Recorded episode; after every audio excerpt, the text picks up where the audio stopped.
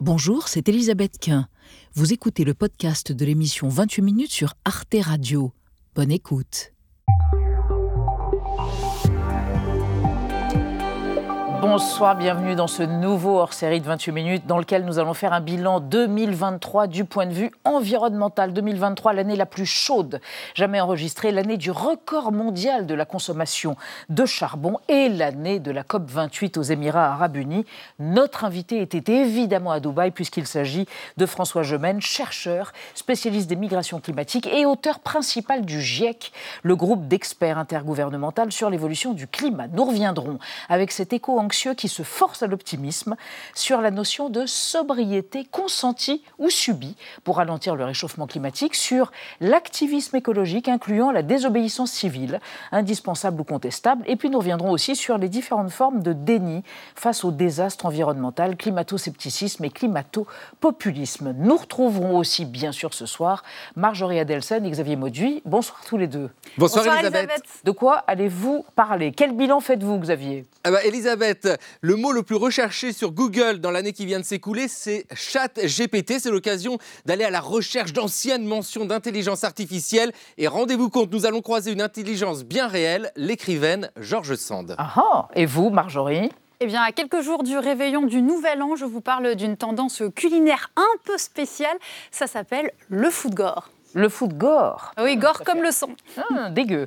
À tout à l'heure, les amis. Et puis nous recevrons dans la seconde partie de l'émission Caroline Pultz, exploratrice low-tech. Elle a passé quatre mois en autonomie totale dans le désert mexicain, dans une biosphère sublime de 60 mètres carrés, recyclage de l'urine, ragoût de grillon au programme. Son objectif est de démontrer que les techniques sobres en énergie sont non seulement viables, mais désirables. 28 minutes le hors-série, c'est parti.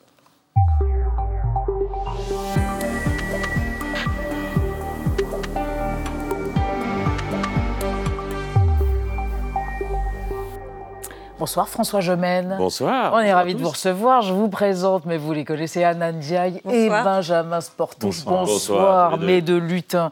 Euh, François Gemène, vous êtes pessimiste par nature et optimiste par volonté? Oh, on peut dire ça comme ça. Je dirais volontariste. Volontariste. Et alors, qu'est-ce que ça veut dire? Parce que les gens sont très intrigués. Auteur principal du GIEC. Alors, il faut bien comprendre que souvent on dit membre du GIEC. Mais en réalité, le GIEC, c'est une organisation intergouvernementale. Et donc, techniquement, les membres du GIEC, ce sont les gouvernements. Et les gouvernements désignent des chercheurs qui vont rédiger les rapports. Alors, ce sont des auteurs. Il y a une petite hiérarchie. Il y a mhm. auteur-coordinateur, auteur principal et puis auteur contributeur. Ah, donc vous êtes, numéro, vous êtes entre les, deux. Très bien. François Gemano, vous pouvez encore monter un cran. Encore grade. Mais, il est jeune, vous comprenez. bon, alors on va évoquer avec vous euh, toutes ces dimensions écologiques, euh, l'activisme, l'éco, euh, l'éco-scepticisme et autres. Mais d'abord, la mise au point d'Amira Soulem pour voir un petit peu à quoi a ressemblé cette année cruciale, année de l'ébullition climatique, selon le mot de Antonio Gutiérrez de l'ONU.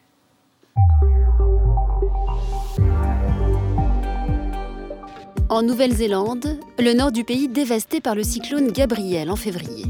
Au Canada, 18 millions d'hectares partis en fumée cet été, la pire saison des feux dans ce pays. 2023, année la plus chaude pour la planète depuis un siècle et demi, n'a pas connu d'accalmie sur le front du climat.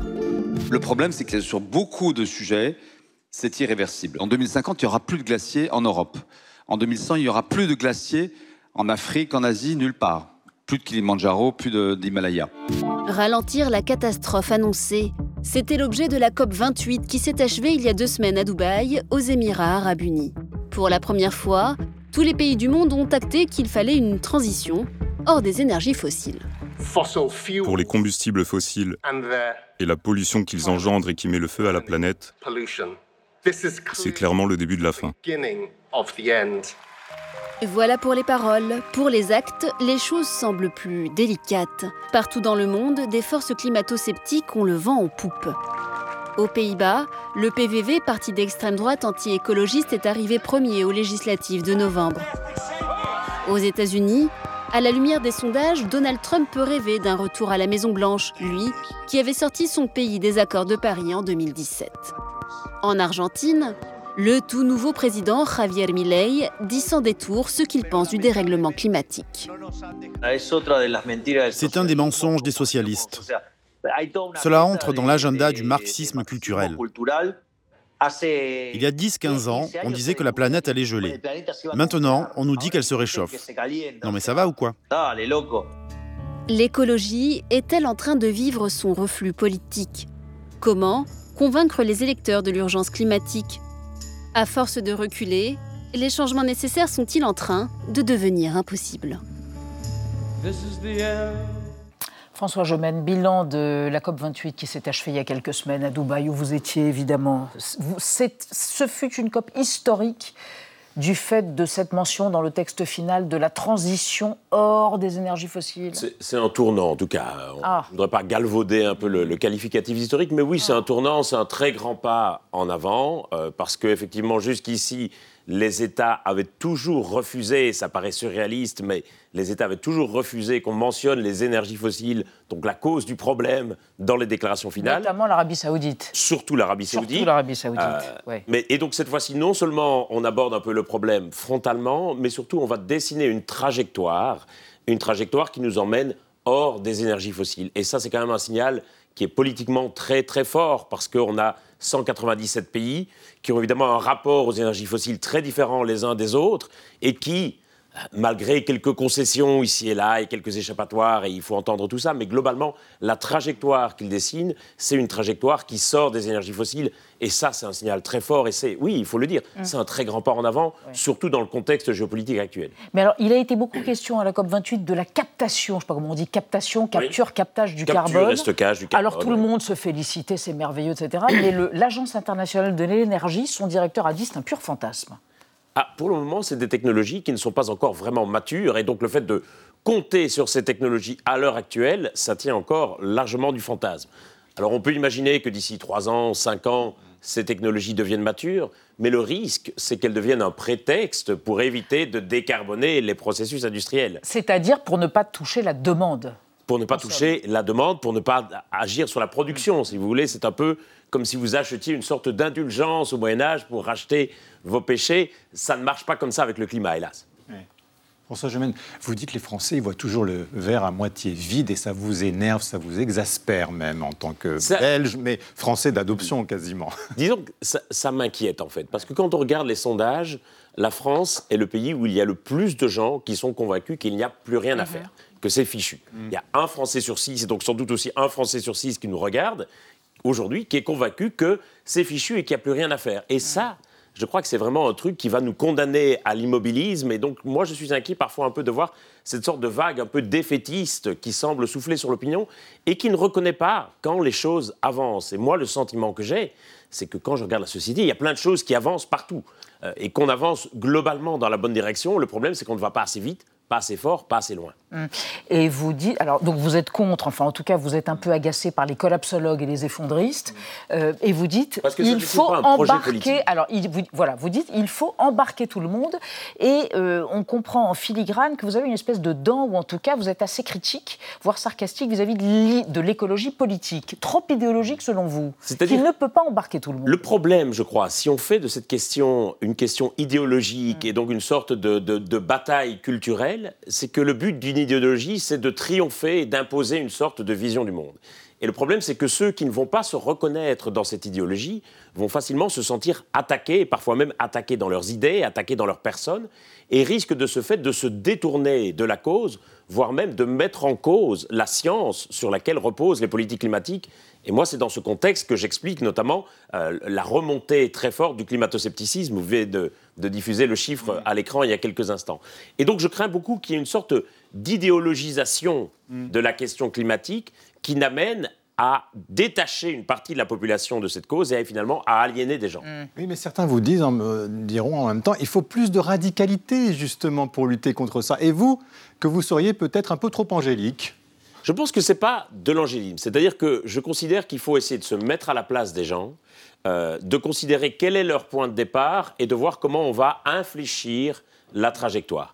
Et alors, je reconnais que c'est une question de stratégie. D'autres vont dire qu'il faut affronter les choses beaucoup plus brutalement. Mais je crois que si on affronte les choses trop brutalement, le risque, c'est d'avoir un phénomène un peu repoussoir et rédhibitoire. Alors donc, vous êtes a priori contre les gens des ONG ou des associations qui, euh, du fait de la théorie de la désobéissance civile, vont faire des lâchers de peinture euh, ou des lâchers d'huile ou de pétrole sur les tableaux, ou qui vont euh, protester contre les méga-bassines à Sainte-Soline. Enfin, ce qu'on appelle, ce que certains appellent les éco-terroristes et d'autres appelleront les lanceurs d'alerte. Je, je distinguerai les deux, en fait. Il me semble que dans ce terme de désobéissance civile, on met des types d'actions qui en fait ne visent pas les mêmes publics. Euh, et donc autant le fait de jeter de la peinture sur des tableaux, en termes de communication, je crains que beaucoup de gens ne comprennent pas. Et, cette idée, ce message et en même temps, On n'a parlé que de ça. on n'a parlé que de ça, à l'époque. On a parlé que de ça. Enfin, en septembre 2001, on n'a parlé que de New York aussi. Je ne suis pas sûr que le bureau de promotion de la ville de New York était très content qu'on parle de New York en ces termes. L'analogie est audacieuse, François Gemène.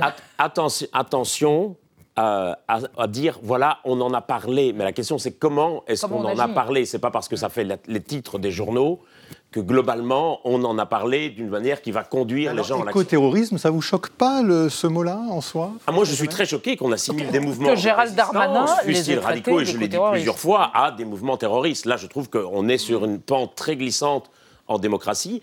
Et je pense que c'est parfois nécessaire aussi de pouvoir s'attaquer frontalement à des projets qui sont directement destructeurs pour le vivant. Je dis simplement attention à la manière dont ça va être perçu par le public et attention de ne pas aliéner une partie de la population qui ne va pas du tout comprendre pourquoi on fait ça. Euh, ah oui, vous vouliez évoquer l'expérience en politique de François Gemène. Vous avez été le conseiller de Yannick Jadot qui était donc euh, euh, candidat à la dernière présidentielle, mais en même temps vous en êtes ressorti complètement écœuré. Donc il n'y a pas de place pour l'écologie politique en fait quelque part. C'est très compliqué. écœuré c'est peut-être un grand mot, disons assez désabusé, on peut le dire, euh, parce qu'effectivement, ben, on a le sentiment d'abord que sa campagne était parfois un peu tuée par son mm. propre parti et qu'il y a vraiment un problème euh, organisationnel, et parce que en fait, il y a ce décalage énorme entre le fait que les gens attendent beaucoup de leur gouvernement mm. en matière d'écologie, mais en fait ne donnent pas du tout le mandat à ces gouvernements pour agir. Vous venez de rappeler les résultats de quelques élections récentes. Je suis certain que les Argentins ou les Néerlandais, dans quelques mois, vont dire Ah, mais le gouvernement ne fait rien contre le changement climatique. Mm. On va dire Ben oui, les gars, mais vous n'avez pas du tout donné ce mandat. Vous avez donné le signal complètement contraire dans les urnes. Bon, alors, les gouvernements peuvent être attentistes ou ne pas aller assez vite, mais vous, vous considérez que la meilleure action écologique en France, c'est euh, la rénovation thermique et ah, que là, elle concerne tout le monde et que c'est formidablement positif. Je pense que vraiment, la question de la rénovation thermique des bâtiments, c'est vraiment un sujet prioritaire en mm. France parce que ça vous permet d'atteindre à la fois des objectifs climatiques, mais aussi des objectifs sociaux, notamment que lorsque vous allez rénover des bâtiments publics, notamment des lycées, etc., mm. et que souvent, les classes populaires ont l'impression que l'écologie, c'est un truc de riches, une préoccupation bourgeoise, qu'on va leur imposer des contraintes. Et là, au contraire, si on investit dans des quartiers un peu défavorisés, notamment sur les bâtiments publics, on montre aux gens que ça peut aussi être dans leur intérêt. François, la décroissance n'y est en revanche, parce que certains disent voilà, bah, c'est l'ultime solution, peut-être celle qui peut nous amener à régler le changement climatique. Je pense que le débat croissance versus décroissance est mal posé et est complètement en fait polarisé, où chacun est convaincu de détenir la solution ultime et a tendance à considérer que les autres sont d'affreux méchants. Euh, je pense que la vraie question sur la croissance, c'est celle du type de croissance que nous voulons et donc quels indicateurs est-ce qu'on va la mesurer. Jusqu'ici, on a poursuivi une logique de croissance quantitative qu'on mesure avec du plus. Je pense qu'il faut passer vers une croissance qualitative qualitative pardon, qu'on va mesurer avec du mieux. Et donc la question sur la croissance, c'est de se dire, est-ce que le fait d'avoir du plus, ça nous conduit à avoir du mieux? Dans certains cas, indéniablement. Pour des pays pauvres, vous allez augmenter le PIB et ça va améliorer la vie des gens. Dans d'autres cas, notamment dans les pays industrialisés, ou pour des industries qui ont un très lourd impact environnemental, le fait d'avoir du plus, ça ne va pas faire du mieux. Et donc, c'est pour ça que la question des indicateurs est fondamentale. Alors, la décroissance, on peut plutôt imaginer la sobriété. On en a beaucoup parlé au cours de l'année écoulée dans nos débats. Euh, sobriété consentie ou sobriété subie pour stopper le réchauffement climatique. Ça concerne évidemment notre usage de l'avion, les piscines privées, la consommation de viande, notre vitesse sur les routes. À quoi devrions-nous renoncer? Regardez.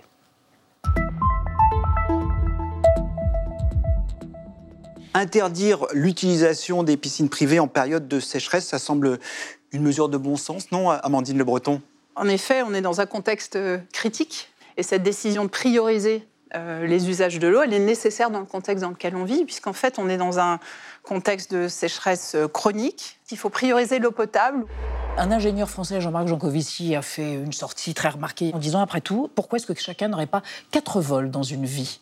Et les gens se responsabilisent et se conscientisent, parce que de toute façon, il faudra bien en finir. Les modes de vie doivent euh, être réexaminés. Ça ne veut pas dire que ce sera triste ça ne veut pas dire que ce sera triste. Vous, prenez moins l'avion, vous vous, posez la question régulièrement, de par votre métier La société post-croissance est une société qui peut être extrêmement conviviale, solidaire, apaisée, avec des gens qui travailleront moins, qui voyageront sur des moins longues distances et qui seront euh, simplement plus heureux dans leur vie. Donc, oui, il faut changer, mais ce changement n'est pas de l'ordre du sacrifice. Vous n'avez pas répondu à la question sur vous et vos vols. Oui, écoutez, je prends l'avion pour aller aux rencontres des communautés, mais c'est vrai que c'est une vraie souffrance psychologique pour moi. On appelle ça la dissonance cognitive entre ce qu'on sait et ce qu'on fait. C'est cette dissonance cognitive qui explique que de plus en plus de gens aujourd'hui euh, renoncent à prendre l'avion, en tout cas quand ça n'en vaut pas la peine et, et pour des city trips, etc. Ce qu'il faut faire. 28% des Français, c'est pas rien, disent qu'ils sont prêts à avoir des contraintes, voire une limitation de leur liberté pour être plus dans la sobriété énergétique. Donc, est-ce qu'il n'y a pas une prise de conscience générale qui s'inscrit dans le temps? Dans ces sondages, il faut faire attention, parce que qu'est-ce qu'on met derrière la sobriété? Enfin, Quand je vois qu'on dit, euh, quand, enfin, quand je vois ce qui se passe quand on dit euh, on va mettre euh, la vitesse à 80 au lieu de 90, limiter à 110 sur les autoroutes, manger moins de viande, vous savez, tout ça c'est de la sobriété aussi. Hein. quand on voit ce que ça déclenche, tous les plans vélo dans les milieux urbains denses, toutes les levées de boucliers que, que ça engendre. Les zones à faible bah, émission. les zones à faible émission, la réduction du trafic aérien, tout ça c'est de la sobriété.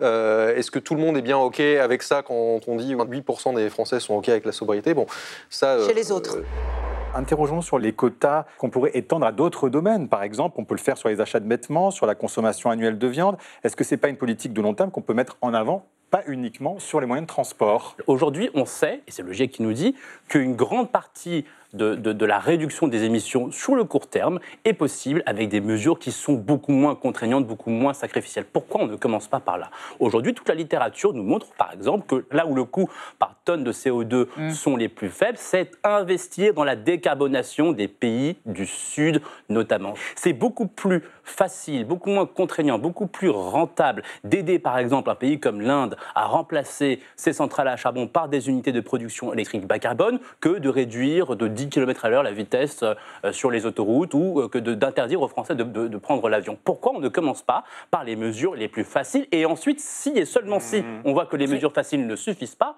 on peut envisager des mesures plus radicales. Ça vous inspire euh, une réaction? Je vous ai eu à propos de la dissonance cognitive. Mmh. Savoir ce qu'il faut faire, mais ne pas le faire. On est tous là-dedans en permanence, en réalité. Et, euh, euh, je crois qu'il faut prendre. C'est pour ça aussi, je crois qu'il faut essayer de ne surtout pas culpabiliser les gens par rapport à leur mode de vie, parce que nous avons tous des contraintes différentes. Quand on veut en ville, c'est pas la même chose quand on habite à la campagne. Quand on a un métier qui impose de prendre l'avion, c'est différent de quand on a un métier qui est très euh, résidentiel. Donc vraiment, il y a des contraintes très très différentes et, ça, je crois que c'est important à prendre en compte. L'autre, l'autre élément de réaction par rapport au sujet, c'est que très souvent, quand on présente aux gens l'action en faveur du climat, on la présente en termes de contraintes, de sacrifices, de renoncements, de surcoûts, c'est-à-dire de choses dont on n'a pas envie. Et je crois que le grand défi que nous avons en face de nous en tant que société, c'est de voir comment on va passer de la contrainte au projet. Mhm. En d'autres termes, on n'arrête pas de dire aux gens tout ce qui va se passer s'ils n'agissent pas. On leur dit voilà, si on, ne, si on ne réduit pas nos émissions, ce sont les sept plaies d'Égypte qui vont s'abattre sur la France, mais on ne leur dit jamais les intérêts et les bénéfices qu'ils pourraient retirer s'ils agissaient. Et je pense que là, il faut renverser la table en matière de communication et dire voilà pourquoi on y a intérêt. Il faut reconnaître qu'on est guidé avant tout par nos intérêts. Ça explique le backlash, pour employer un vilain mot, le retour de bâton auquel on assiste, notamment des hommes politiques comme Richie Sunak qui gouverne la Grande-Bretagne et qui a décidé, bon, ultra-libéral, et qui a décidé de geler toutes les actions pour l'environnement et d'autoriser toutes sortes de licences de forage euh, dans la mer du Nord euh, et dans la Manche. Il y a, aujourd'hui un recul généralisé. En mm. Grande-Bretagne, c'est très marqué, mais c'est le cas dans plein d'autres pays, y compris euh, en Europe. parce que effectivement, malheureusement, on se rend compte que l'écologie ne fait pas recette électoralement. C'est-à-dire qu'on aurait pu s'attendre à ce que l'écologie politique au XXIe siècle devienne le grand récit politique, Transcende comme le socialisme ou le libéralisme ont pu l'être en leur temps. Ce n'est pas du tout le cas. Et donc on voit bien que lorsque les gouvernements prennent des mesures écologiques, ils le font un peu à tâtons et avec des pieds de plomb parce qu'il faut bien le faire, mm. qu'on ne parvient pas à faire de ça un vrai grand projet politique. Et d'autres vont évidemment jouer la carte du populisme et vont euh, actionner des retours en arrière. Et ben voilà, et, ça se passe en France. On va en parler avec vous, Anna, la carte du populisme chez les politiques français. Oui, certains qui reviennent en arrière. D'abord à droite, Laurent Wauquiez, président de la région euh, Auvergne-Rhône-Alpes, possible candidat des Républicains à la présidentielle de 2027. Et fin septembre, eh il a annoncé vouloir sortir son territoire de l'objectif zéro artificialisation nette des sols. C'est une nouvelle règle qui interdira progressivement aux élus locaux, d'ici 2050, de bétonner le moindre mètre carré d'espace naturel sauf s'il compense en enlevant la même superficie de béton ailleurs pour la rendre à la nature. Alors Laurent Wauquiez a dénoncé cette loi, une loi ruralicide et technocratique qui ne répond pas aux enjeux fondamentaux de l'environnement, je le cite. Depuis, il lève une véritable fronde. Il a fait signer à plusieurs centaines de maires de sa région une lettre dans ce sens qu'il compte bien envoyer à la Première ministre Elisabeth Borne et plus surprenant, au sein même de la majorité, deux hommes politiques qui eux aussi pourraient se porter candidats à la présidentielle, mobilisent l'opinion à ce sujet dans leur ligne de mire, l'interdiction de louer des passoires thermiques, ces appartements classés G, au diagnostic énergétique à partir de 2025. Édouard Philippe, d'abord, l'ancien Premier ministre, actuel maire du Havre, il a qualifié cette mesure de folie et évoqué une impasse pour les ménages les plus modestes. Et puis Bruno Le Maire, le ministre de l'économie et des finances, qui s'était dit favorable à un report euh, de la date d'entrée en vigueur de cette mesure pour éviter d'accroître la pénurie de logements louer en France, avant de rétro-pédaler quelques jours plus tard sous la pression du gouvernement. François Gemène, si ces trois hommes prennent publiquement ces positions, est-ce que c'est parce qu'ils sont conscients que cela peut provoquer euh, de grosses difficultés pour les Français? Alors, je ne suis pas dans leur tête, euh, mais je pense effectivement qu'ils ont fait le calcul du fait que ces mesures apparaissaient comme des contraintes dont parfois on ne voyait pas toujours la finalité. Et ils veulent euh, capitaliser dessus. Ils veulent capitaliser dessus. Et le problème, effectivement, c'est qu'on a une vision assez nette du monde vers lequel on ne voudrait pas aller. C'est celui qui est décrit dans les rapports du GIEC et dans les travaux scientifiques.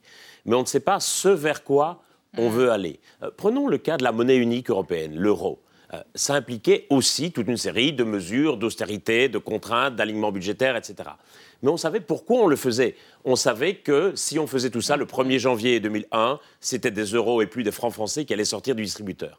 Avec la question d'écologie, on a parfois l'impression qu'on ne sait pas très bien pourquoi on fait tout ça Parce qu'on n'a pas de vision très nette, on n'a pas de contrat social quant au monde vers lequel on mmh. voudrait aller. On sait ce qu'on veut éviter, mais on ne sait pas là où on veut aller. Mais si déjà les hommes politiques qui nous représentent ne savent pas et ne sont pas convaincus, ça va être difficile de faire adhérer la population. Ça va être énorme, ça va être très très difficile, bien entendu. Et c'est pour ça que moi je redoute beaucoup, effectivement, cette vague un mmh. peu populiste. Bon, et puis il y a des vérités qui ne sont pas toujours bonnes à dire, François Gémen. Vous avez déclenché un bad buzz à vos dépens, quelque part, il y a, il y a, une quinzaine de jours de cela, en rappelant euh, ce que l'on sait depuis longtemps, c'est que le chat est un danger pour la biodiversité et euh, le chien pour le climat. Est-ce que là, il n'y a pas voilà, un problème de dissonance cognitive aussi. Les gens le savent, mais quand même, il faut prendre en compte les affects. Bien sûr, j'étais très surpris, effectivement, de, l'ampleur qu'a pris cette polémique, alors que j'avais simplement rappelé sur un ton un peu badin à la suite d'un reportage ce qu'on sait depuis longtemps et ce qui est du reste très documenté. Que les chats déciment les oiseaux. Et que, effectivement, l'alimentation des chiens a, a une empreinte carbone comme notre propre alimentation du reste. Et d'un coup, beaucoup de gens,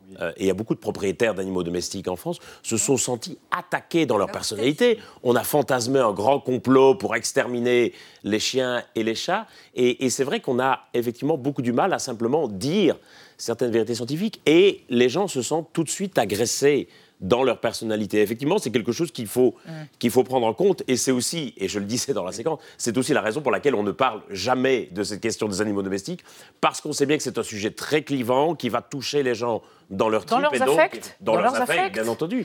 Euh, sur la fracture euh, évoquée par certains, notamment Willy Schren qui lance l'Alliance rurale et qui dit mais l'écologie c'est le fait d'une élite de bobos urbains ou de néo-ruraux, alors que les gens de la ruralité, euh, de la France périphérique n'ont pas les mêmes problématiques et puis ils sont soumis au problème de l'inflation et pas mhm. ces fameux bobos. Comment vous positionnez? Qu'est-ce que vous en pensez? Je, je, je, je pense qu'effectivement parfois dans la manière dont l'écologie est, est, perçue et dont elle est véhiculée, il y a parfois une certaine forme de manque d'empathie c'est-à-dire une difficulté à se mettre à la place des gens et à imaginer que le propre style de vie qu'on a choisi quand on était une élite bourgeoise urbaine mm. allait pouvoir se généraliser facilement. Et je crois que ce qui est très important, c'est de se mettre à la place des gens. C'est vrai au niveau d'un pays, c'est vrai aussi au niveau de négociations internationales. C'est-à-dire que je suis toujours frappé du fait que nous jugeons volontiers le résultat des accords internationaux à l'aune de nos priorités européennes ou en tant que Français sur la question de la sortie des énergies fossiles, je trouve qu'on a beaucoup de mal à se mettre à la place de pays qui comptent sur les énergies fossiles pour leur, pour leur développement et leur prospérité. Mmh. Et, c'est là où je crois qu'il faut toujours essayer d'avoir la vue la plus complète possible et de se dire que tout le monde ne part pas de la même situation, ne vit pas les mêmes contraintes et que pourtant il va falloir embarquer tout le monde. Mmh.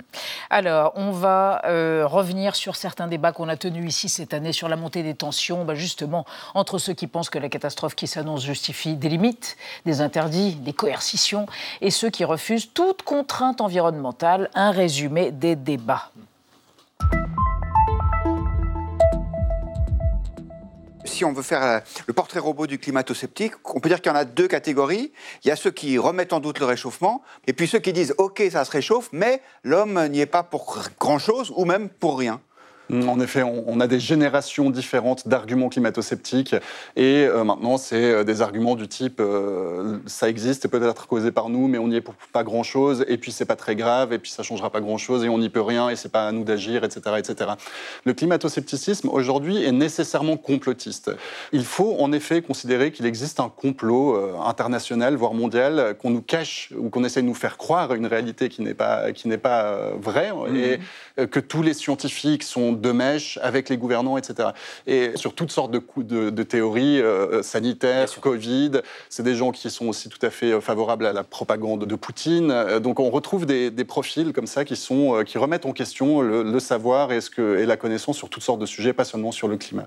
On voit des mouvements donc sociaux maintenant s'opposer à l'écologie euh, sur le thème des inégalités en montrant que finalement l'écologie sacrifie certaines parties de la mhm. population. On a vu que c'était le cas aux Pays-Bas, on a vu que c'était le cas en Espagne et euh, donc euh, je pense qu'il y a une posture qui est réellement une posture politique et qui est une posture dangereuse parce que on voit que dos à dos sont renvoyés certains discours écologistes radicaux et certains discours populistes pour moi mhm. de droite c'est-à-dire que l'écologie est considérée soit comme une nouvelle lutte des classes mhm. à gauche, soit comme un épouvantail à droite.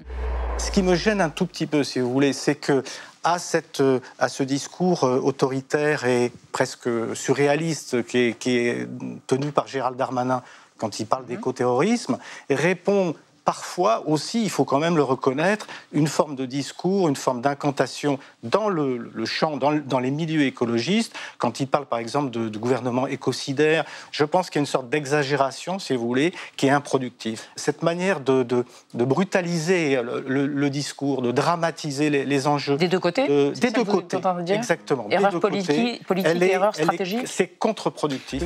Les soulèvements de la Terre ne sont pas une organisation de lutte armée, euh, l'objectif des soulèvements de la Terre n'est pas de commettre des violences. L'objectif est de pratiquer ce qu'ils appellent le désarmement. mais ils viennent avec des outils qui s'apparentent et qui servent à une violence. les, cocktails Molotov, vous le savez, ne sont pas là juste pour faire beau sur un champ. Euh, d'accord, non mais il y a des, les cocktails Molotov, c'est pas là pour faire pousser des fleurs, mais c'est pas une organisation qui majoritairement passe son temps à envoyer des cocktails Molotov. Mm. C'est une organisation, c'est un mouvement plutôt mm. dont le but mm-hmm. est de euh, démanteler des équipements, des, usines, des infrastructures qui sont considérées comme écocidaires. Pourquoi? Parce qu'il y a un ras-le-bol de manifestations qui n'obtiennent aucun changement, qui ne sont pas écoutées par les gouvernements. Et ça, tous les jeunes militants et jeunes militantes que moi je rencontre et que j'interviewe euh, mm. très régulièrement, ils disent tous la même chose. On en a marre de marcher pour rien. Et donc, c'est pas l'illégalité pour l'illégalité, mm. c'est pas la violence pour la violence, c'est essayer d'être efficace et de désarmer des équipements toxiques.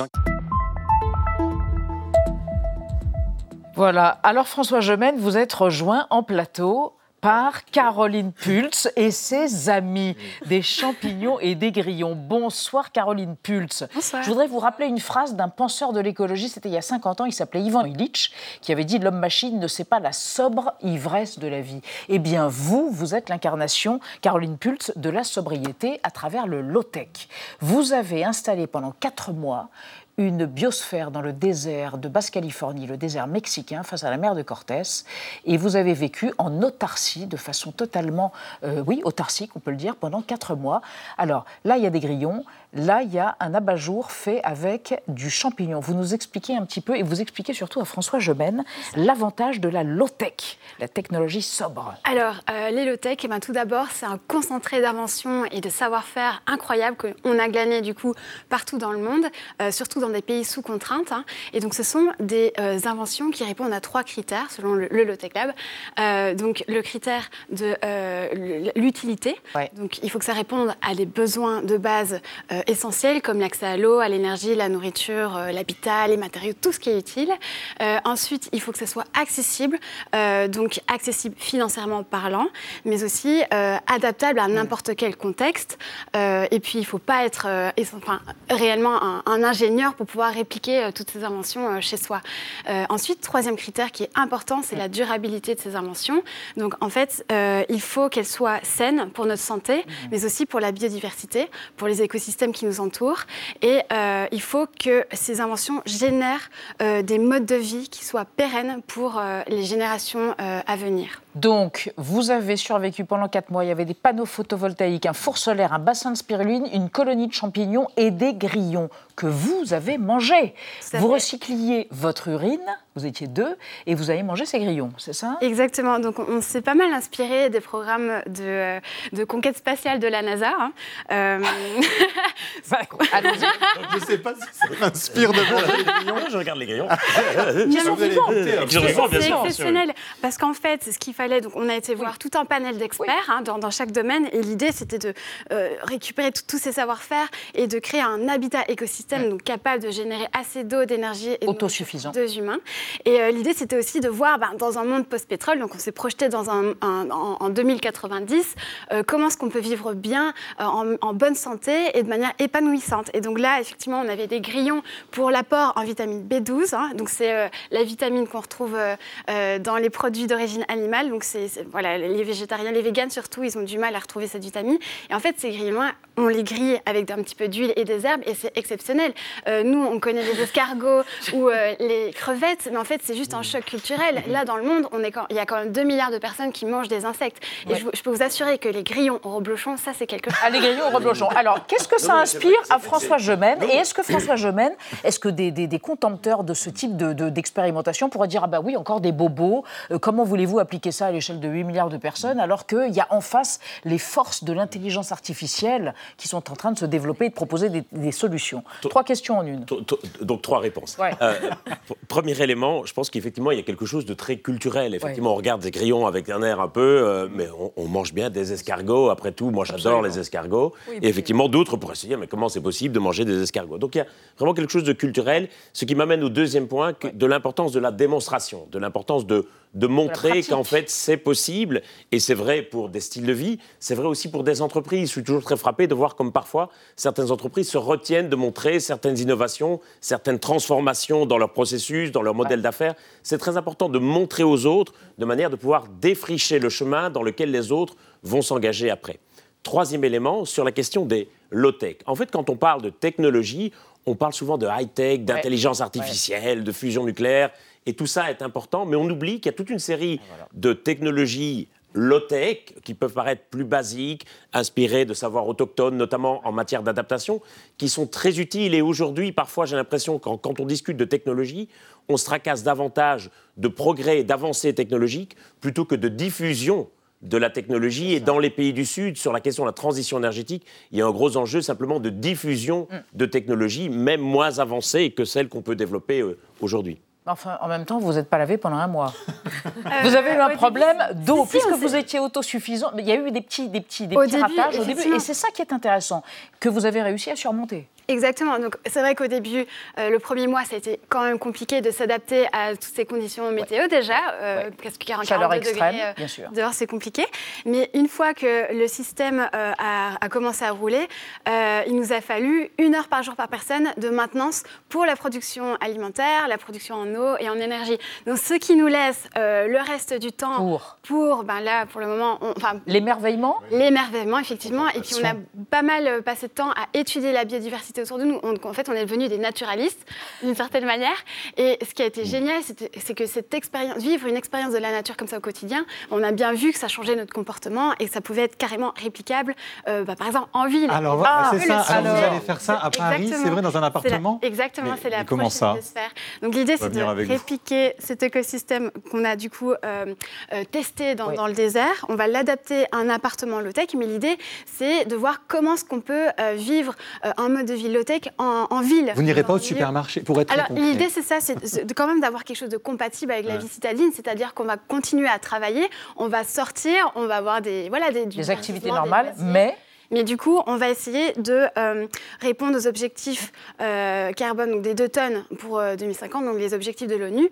avoir. les objectifs, c'est que les émissions de chaque individu ne dépassent pas 2 tonnes, hein, par année. Exactement. On va essayer de diviser aussi notre, notre consommation en eau par jour, parce qu'on a bien vu que dans le désert, on n'utilisait que 27 litres d'eau par jour pour deux, pour la production alimentaire, pour la cuisine et pour l'hygiène, ce qui est rien du tout, parce que quand on. pas travailler. Là, vous gardez une vie sociale. Par contre, l'expérience peut-être en milieu urbain est peut-être sans doute un peu moins spectaculaire parce qu'on n'aura pas l'attente, mais, mais peut-être plus intéressante parce que la limite, et c'est pas du tout une critique, mais la limite de l'expérience dans l'attente dans le Mexique, c'est que vous viviez pas en société, c'est que vous viviez tout seul comme des astronautes. Et ici, il va falloir vivre en société. Mais c'était une expérimentation extrêmement importante pour valider des concepts, mm. pour pouvoir l'appliquer. Et pour pouvoir l'appliquer à plus grande échelle, j'imagine. Exactement. C'est pour ça qu'on a expérimenté vraiment sur nous, mm. pour voir un peu qu'est-ce qui fonctionne, qu'est-ce qui fonctionne pas, et pour voir co-créer, si, si, vous voulez, l'image du futur vers lequel on va aller et le transposer en ville. Et l'incarnation, donc, d'une sobriété heureuse. Exactement. Vous êtes convaincu, François Gemène la, la vraie vous question, mettez dans l'appartement La, la grande question sur la sobriété, c'est effectivement comment est-ce que ça peut être un choix et un projet. Aujourd'hui, c'est vécu largement comme une contrainte. Et je pense que tout l'enjeu, c'est de voir comment on va la transformer en un choix. Et c'est pour ça que la question écologique, c'est aussi une question démocratique. Euh, c'est-à-dire que plus nous allons attendre pour poser ces décisions, plus notre, notre éventail de choix va se restreindre. Merci Caroline Pultz. Je précise, pour ceux qui nous regardent, que les grillons vivants, et très agités d'ailleurs, retournent à l'animalerie. Ils ne seront pas mangés par nous. Mais la prochaine fois. Vous êtes sûr Je peux m'en occuper si vous voulez? dit-elle, avec un sourire gourmand. Hein Ou alors pour. Un petit barbecue au charbon. Voilà pour François Gemène. Merci encore. Merci à tous les deux, Caroline Pultz et François Gemène. Dans un instant, un bilan de l'année par Marjorie Adelson et Xavier Mauduit. La folie de la bouffe dégueu, ça ne concerne pas les grillons. Et la ruée vers l'intelligence artificielle. Mais d'abord, on va retrouver Mathieu Conquet pour À la loupe. Conquet se penche sur Jean-Louis Murat, baladin auvergnat, soucieux, je m'en foutiste, poète absolument inégalé, auteur de 32 albums, mort au printemps dernier.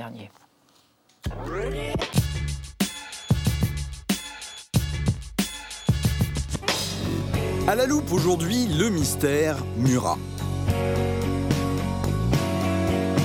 J'ai fréquenté la beauté tout le mois de juillet, pauvre cœur, je manquais d'amour. Au mois de mai et non de juillet, alors qu'il s'apprêtait à sortir une anthologie de ses meilleures chansons, Jean-Louis Murat est mort, comme par effraction. Chanteur au coup de gueule célèbre, à la mauvaise foi légendaire, il laisse une œuvre aussi belle que difficile à encadrer. Une discographie pléthorique qui commence par une provocation. Suicidez-vous, le peuple est mort. Suicidez-vous, le peuple est mort. Et se finit en histoire de cow-boy savoir où ce putain t'envoie va passer. J'aimerais ce soir dormir où Géronimo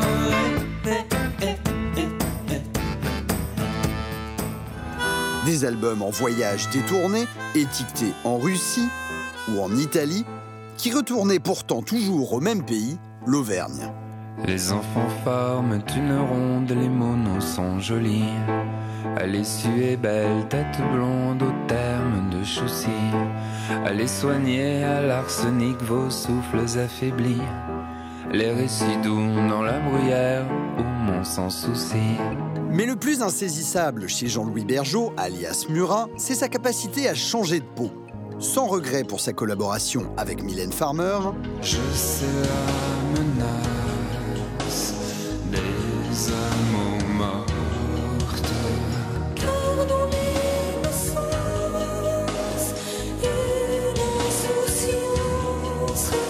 tantôt baroque et historique. Soyez inexorable. L'amour est inévitable. Puis joueur d'autotune. Oh, oh, oh, sous les doigts du musicien.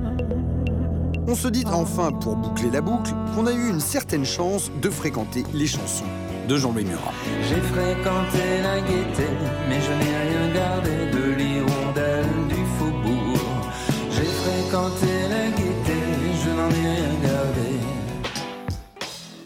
Adoration éternelle pour le baladin auvergnat Murat. Je vous précise que Caroline Pulse, que vous avez beaucoup aimé, euh, eh bien, sa web-série documentaire Biosphère dans le désert est disponible sur la plateforme de qui d'arte.tv. Voilà, bonsoir Marjorie. Bonsoir Elisabeth. Bonsoir Xavier. Bonsoir, Elisabeth. L'année 2023 vue par vous deux, mais d'abord vous, cher Xavier, en 2023, le mot le plus recherché en France sur Google, c'était ChatGPT, avec l'accent, la preuve que l'intelligence artificielle est entrée dans nos vies. Et vous avez recherché la première apparition de l'expression intelligence artificielle, qui ne remonte pas à la Silicon Valley, mais au 19e siècle. Oui, en 1841, George Sand fonde avec quelques comparses la revue indépendante. George Sand est déjà une écrivaine reconnue hein, dans le monde des lettres. Et puis dans sa revue, elle fait paraître des extraits de son roman Horace, dans lequel nous croisons le personnage de la vicomtesse de Chailly. Ah, une femme euh, formidable, hein, bien éduquée, mais dénu- dénuée d'esprit. C'est comme ça que George Sand l'a décrit. Elle balance comme ça cette vicomtesse des lieux communs sur la politique, euh, sur la philosophie. Mais alors attention, toujours avec un calme stupéfiant et une distinction parfaite. Georges Sand l'a décrit euh, comme ça. Elle dit avec ces mots, c'est génial. Elle dit, elle se piquait de savoir d'érudition et d'excentricité. Elle avait ce qu'on peut appeler une intelligence artificielle. Intelligence artificielle, vous le comprenez à ce moment-là dans le contexte. Avec Georges Sand, c'est une fausse intelligence, une intelligence superficielle. Ouais. À part Marie Shelley et Frankenstein, personne au 19e siècle pouvait imaginer que euh, un organisme allait pouvoir devenir intelligent comme un homme, non? Oui, on en est très très loin, sauf, sauf, sauf les travailleurs manuels, et notamment dans le monde du textile, parce que vous avez ces nouveaux métiers à tisser, notamment le métier jacquard qui fait craindre aux ouvriers, aux ouvrières, eh bien, de perdre leur emploi. L'intelligence artificielle, telle que nous l'entendons aujourd'hui, naît bien au XXe siècle, dans les années 1940, en fait, à l'occasion du second conflit mondial. Vous savez, la guerre, c'est toujours un accélérateur d'innovation technologique. Vous avez des chercheurs, le britannique Alan Turing ou le hongrois installé aux États-Unis, John von Neumann, qui travaillent sur l'informatique et donc qui rendent plausible l'idée que peut-être, pourquoi pas, une machine va pouvoir remplacer la pensée humaine. Alors, c'est sûr qu'aujourd'hui, avec euh, l'intelligence artificielle euh, générative, on a quelque chose qui concerne l'ensemble des travailleurs et aussi les travailleurs de l'esprit. Ce n'était pas du tout le cas du temps de Georges Sand. On peut demander à ChatGPT d'écrire un roman à la manière de Georges Sand, au risque de devoir lire à la place de La Mare au diable, L'étang du démon, et à la place d'un hiver à Majorque, Un été à Ibiza. Donc Mm. tout ça, c'est très fade. Mieux vous relire La Petite Fadette. Ah ah, merci Monsieur Bauduit. Alors, cette année, Marjorie, énorme tendance sur les réseaux sociaux, c'est pas le porn food, comme quoi je retarde, comme toujours, c'est le food gore, Oui, la nourriture dégueu, c'est ça Tout à fait. Euh, Dans trois jours, là, c'est le réveillon de la Saint-Sylvestre. Et Oui. comme chaque année, les magazines nous ressortent leurs recettes les plus raffinées pour nous faire saliver. Ah, Mais justement, à contre-courant de cette sophistication gourmande, les réseaux sociaux proposent le food gore. Alors, le food gore, eh bien, c'est une sorte de carnage culinaire qui cartonne sur Twitter. Concrètement, il s'agit euh, de réaliser les recettes les plus dégoûtantes possibles, mais avec des aliments qui ne vont pas du tout Ah. Eh oui, ensemble. c'est plus drôle. Par exemple, bah, Par parce que c'est plus amusant, par exemple, un gratin de pâtes à la mayonnaise, Oh. un cake au ketchup solide, s'il vous plaît, vous le voyez à l'image, et fourré aux frites, une gelée de saucisse avec ses petits bonbons, ou encore des sushis roulés dans de la peau de poulet. Voilà, vous l'avez compris, il faut du gras, du sucre et des aliments ultra transformés. Alors cette anti-gastronomie que vous voyez euh, à l'image, elle atteint des millions de vues. Ce qui est intéressant, c'est qu'en fait, elle reproduit euh, les mêmes codes que les recettes classiques. On voit vraiment euh, toutes les étapes et les influenceurs goûtent et à la fin font même semblant de se régaler. Ah oui, semblant, ouais.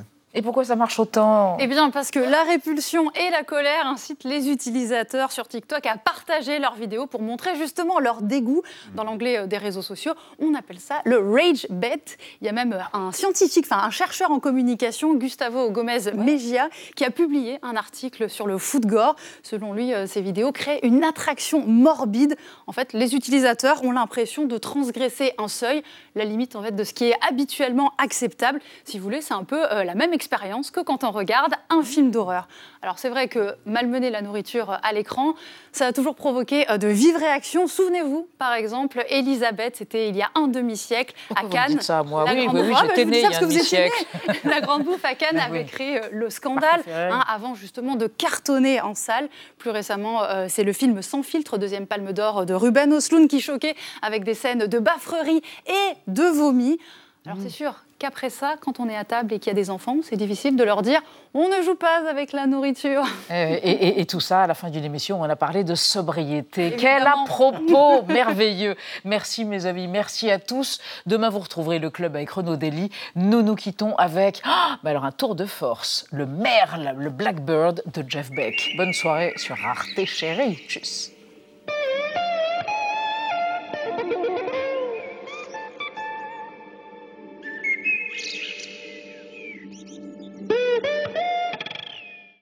Retrouvez le podcast de 28 minutes sur toutes les plateformes de podcast et sur arteradio.com. Et pour soutenir l'émission, abonnez-vous, commentez, critiquez, mettez des étoiles et partagez le podcast avec vos proches.